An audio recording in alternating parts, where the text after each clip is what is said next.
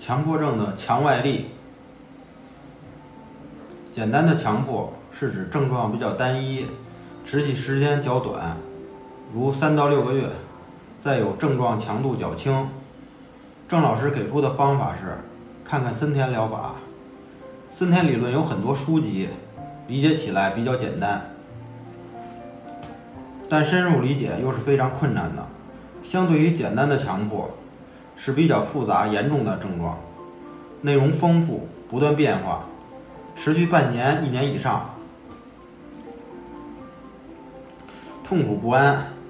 担心的程度是无法耐受的，是溢出的。对于森田疗法深入的理解，也常常带来理论强迫，这是一个关键点。所以，对于理论，简单的看看即可；如果要深入的理解，还是要咨询师带比较好。郑老师说，对于强迫已深的人，理论就不能带来真正的帮助了，因为理论和强迫观念、强迫思维都是向内的，而这时我们需要的是强外力，就是把我们的精神能量引向外界的事物，这就是生活，真正的生活，丰富的，这包括建设性的，给自己带来成长的，和娱乐性的活动。比如兴趣爱好，做到这些就是好的开始。我们在行动时不要带着目的，因为这样是心理防御，所以自然不会有效果。而生活就是生活本身，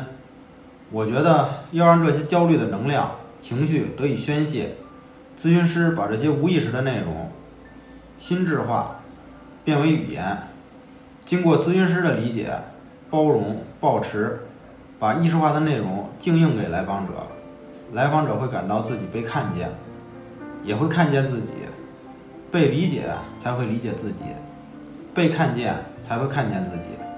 有句话说：“看见即疗愈。”